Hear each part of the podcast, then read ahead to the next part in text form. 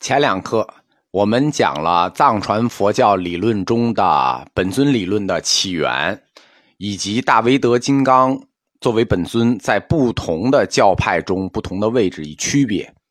这课我们仔细讲一下大威德金刚的造像形象。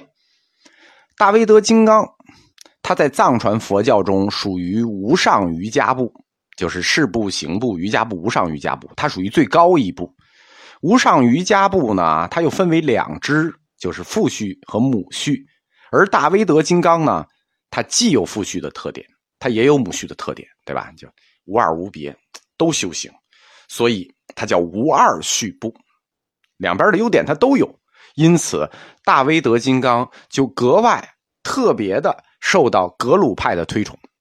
我们知道雍和宫是格鲁派寺院，所以实际上大威德金刚就特别受到雍和宫的推崇。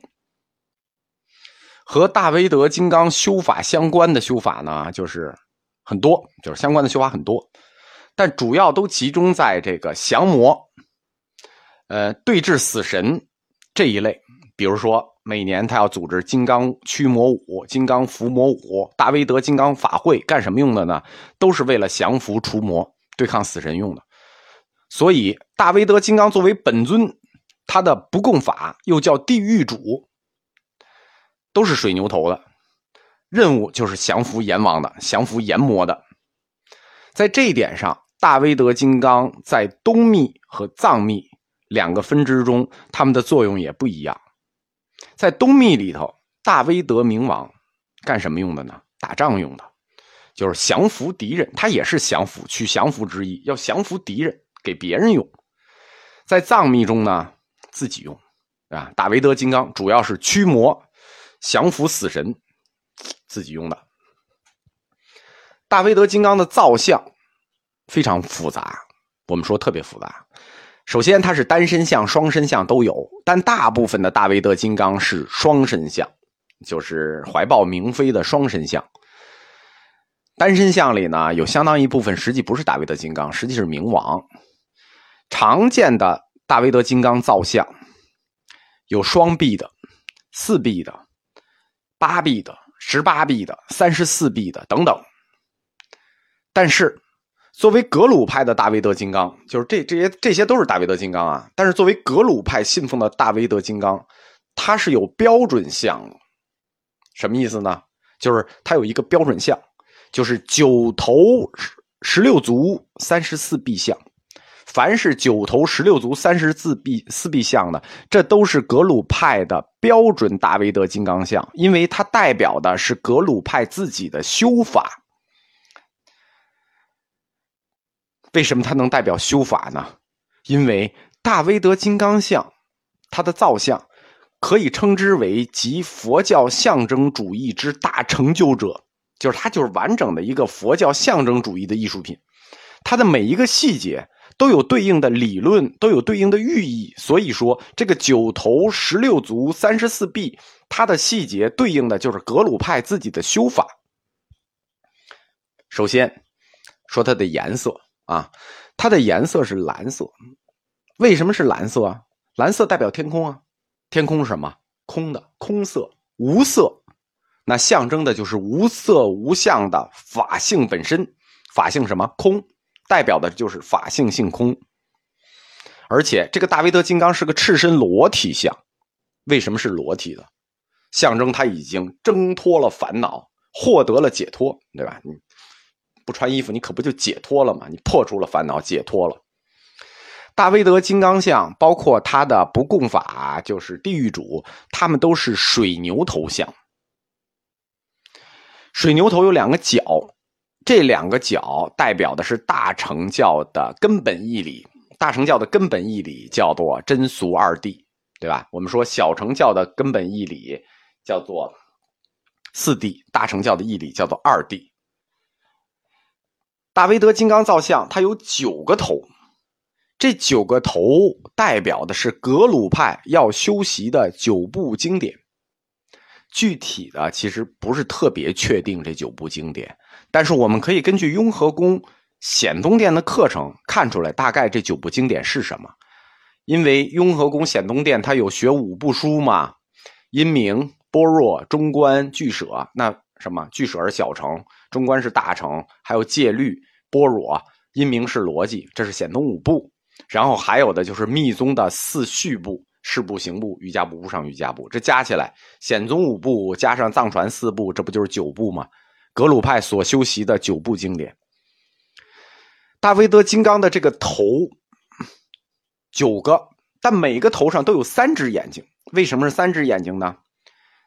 这也代表着他们的理论：这三只眼睛要看有、看空、看非有非空，做中道观，对吧？一只眼睛看有，一只眼睛看空，一只眼睛看中间，中道观。这九个头分成三排排列，最下面七个。中间那个水牛头最大个儿，左右各有仨，然后第二层一个，第三层一个，七加一加一，九个头。最底下这一排七个头呢，中间这个大头的左右三个小头，它们颜色又不一样。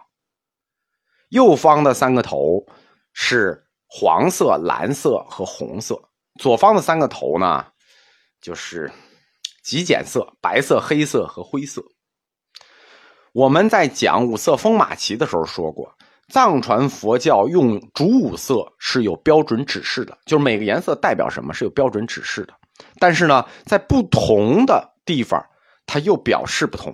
比如说风马旗上和唐卡上和造像上，它们颜色的象征是不一样的。我们看他们右边三个头，黄色、蓝色和红色。我们说他身体的蓝色象征的是空相。但是他头的蓝色就不是，他的头头的蓝色象征愤怒，黄色呢象征慈悲，红色呢象征勇猛，这是这是他的右三头。左三头呢，白色象征邪恶，黑色象征灾难，这是有标准的，就是在造像里头，黑色象征灾难，白色象征邪恶，这是有标准的。它中间还有个灰色的头，灰色头是一个过渡色，灰色是一个过渡色，在藏传里它不常用。白色的邪恶加黑色的灾难，它过渡是什么呢？死亡，所以灰色象征死亡。这就是它第一层头的这个寓意啊。第二层一个头，那就是我们说的教令轮身，冥王愤怒像。第三层就是正法轮身，文殊的正法轮相本相，慈悲竞技相。这就是他三层的头暗示的教理。他还有三十四只手，三十四只手。然后我们说藏传的修法是身口意三密，对吧？这个身口意三密加上三只四只手，三十四加三是什么呢？三十七。这个就是我们佛教修行常说的那个三十七道品。这个不懂佛教的人就就不了解了。所谓三十七道品呢？四念住、四神足、五根五力、七觉知、八正道，加起来正好三十七个，又叫三十七道品。简单的说，它就是在修行过程里，从这个起行、信心加修持过程加最终目标的一个总集合。换句话说，就是在成道的路上，你要经历的每一步，这就是三十七道品。他这个三十四只手加上身口意，正好三十七，暗示的就是三十七道品。确实是象征主义的大成啊！这怎么想的？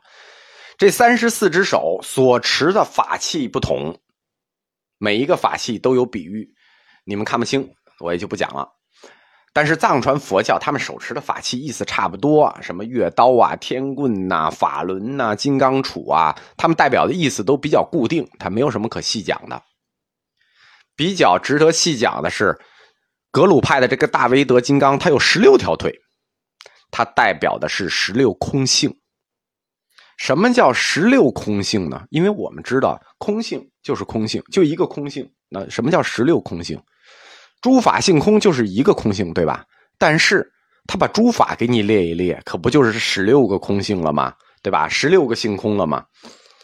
因为空性这个概念啊，是大乘中观学派的根本论点，而藏传的。格鲁派呢，就叫中观应成派。简单的说，空性是中观应成派要论证的根本论点。所以对于这么一个简单的空性，他们会给你想尽办法绕来绕去的说。嗯，中论里头不是说过吗？若有不空法，则应有空法；实无不空法，何得有空法？空则不可说，非空不可说。那你到底说不说？他说：“但以假名说。”就是这段话的白话的意思，就是说，哎，就是一一段辩证唯物主义的话，就是只要是有空呢，就一定有有；只要是有有呢，就一定有空。空和有是不可分的，所以说空也不行，说有也不行。但是你们实在要我说呢，那我也只能瞎说，也不是，但是我也只能以假名说。